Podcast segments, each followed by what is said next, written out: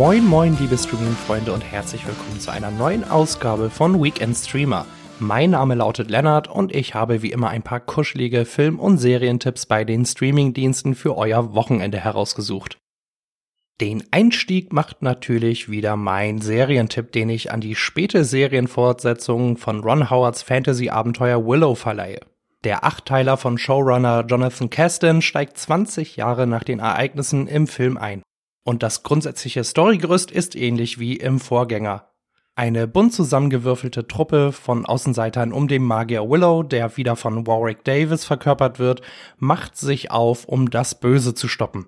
Nichts Bahnbrechendes, nicht wirklich überraschend und ein typisches Plot-Element im Fantasy-Genre. Dennoch wird einem hier nie langweilig. Denn das Ensemble ist gut gecastet, Warwick Davis ist sowieso immer eine Bank, die Figuren sind gut geschrieben und die Mischung aus praktischen und computergenerierten Effekten erweckt die Fantasy-Welt richtig zum Leben. Hinzu kommt, dass Willow ein Abenteuer für die ganze Familie ist, weil der Humor nie zu albern oder zu harsh wird und die Story trotz der bekannten Prämisse einen bei Laune hält. In dieser Woche sind die ersten beiden Episoden auf Disney Plus erschienen, die restlichen sechs erscheinen im Wochenrhythmus.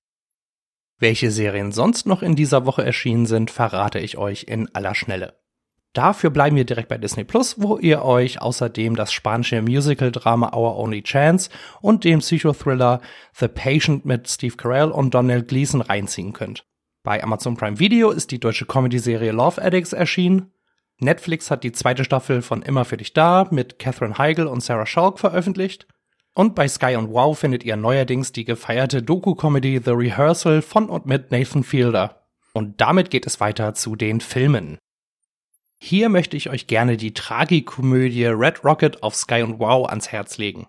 Der Film stammt von Sean Baker, der Regie geführt, das Drehbuch mitgeschrieben und produziert hat. Wer mit dem Namen nicht sofort etwas anfangen kann, Sean Baker hat die Arthouse-Perlen The Florida Project und Tangerine, der komplett mit iPhones gedreht wurde, gemacht. Aber zurück zu Red Rocket. Darin geht es um einen ehemaligen Pornodarsteller, ein richtiger Drecksack, der völlig pleite von LA in seine texanische Heimat zurückkehrt. Dort lernt er eine Verkäuferin kennen und versucht diese ins Pornogeschäft zu treiben. Der Film schafft es ziemlich perfekt, die Balance aus schwarzem Humor und bitterem Ernst zu halten. Das gelingt auch deshalb, weil die Figuren nicht künstlich wirken. Und die Hauptfigur, die von Simon Rex gespielt wird, ist eine aus der Kategorie Wir lieben es, ihn zu hassen. Zusammen mit der von Baker gewohnten inszenatorischen Klasse eine weitere echte Perle. Meine sonstigen Filmtipps bekommt ihr nun im Schnelldurchlauf. Auch hier bleiben wir kurz bei Sky und Wow, wo das tragikomische Drama Wunderschön von und mit Caroline Herford erschienen ist. Ab morgen gibt es an selber Stelle außerdem den Sci-Fi-Liebesfilm Liftoff mit dir zum Mars zu sehen. Bei Amazon Prime Video findet ihr mit Willys Wunderland eine Dosis Nick Cage, nicht der absolute Knüller, aber noch okay. Und Netflix hat das norwegische Action-Abenteuer Troll im Angebot. Apropos Netflix, denn hier findet ihr auch meinen Doku-Tipp.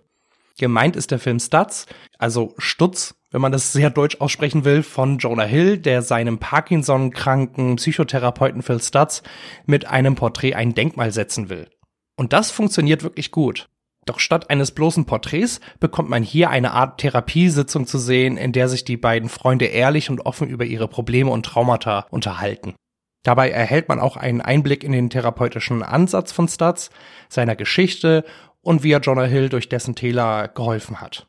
Am Ende entwickelt sich der Film so zu einem liebevollen und warmherzigen Liebesbrief der beiden Freunde und zu einem erhellenden Beitrag zum Thema mentale Gesundheit bei Männern.